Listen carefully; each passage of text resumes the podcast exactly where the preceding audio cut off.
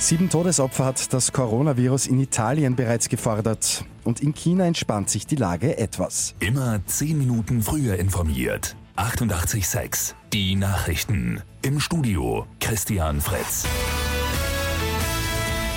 Das Coronavirus ist vor den Toren Österreichs angekommen. In Italien sind sieben Menschen an den Folgen gestorben. Alle hatten schon Vorerkrankungen. Über 220 Infizierte gibt es in Italien. Einige Gemeinden in der Lombardei sind in Quarantäne. Die Behörden kontrollieren dort, wer ein- und ausfährt. In Österreich ist die Regierung um Beruhigung bemüht.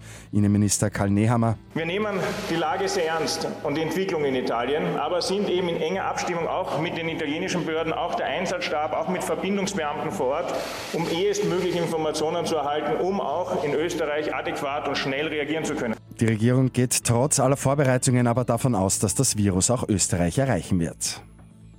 In China hingegen scheint sich die Lage etwas zu entspannen. Der Höhepunkt soll trotz täglicher Neuerkrankungen überschritten sein. Gestern sind trotzdem wieder über 500 Infektionen und 71 Todesopfer dazugekommen. Damit beläuft sich die vorläufige Zahl der Toten auf über 2660. Die WHO will heute einen detaillierten Bericht präsentieren. Erste Schätzungen haben sie schon ausgegeben. Demnach dauert es beim schweren Krankheitsverlauf etwa sechs Wochen, bis der Patient wieder auskuriert ist. Die WHO geht auch davon davon aus, dass Betroffene während des gesamten Krankheitsverlaufs ansteckend sind. Ein US-Gericht hat den früheren Hollywood-Produzenten Harvey Weinstein wegen Vergewaltigung und sexueller Nötigung schuldig gesprochen. Im schwerwiegendsten Anklagepunkt wegen brutalen sexuellen Übergriffs ist er aber freigesprochen worden. Weinstein droht bis zu 25 Jahre Haft.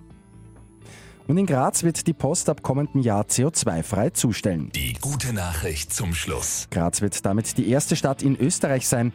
Bis August 2021 sollen 160 Fahrzeuge mit Elektroantrieb fahren, vom E-Lastwagen bis hin zum E-Lastenrad. Mit 886 immer 10 Minuten früher informiert. Weitere Infos jetzt auf Radio 886 AT.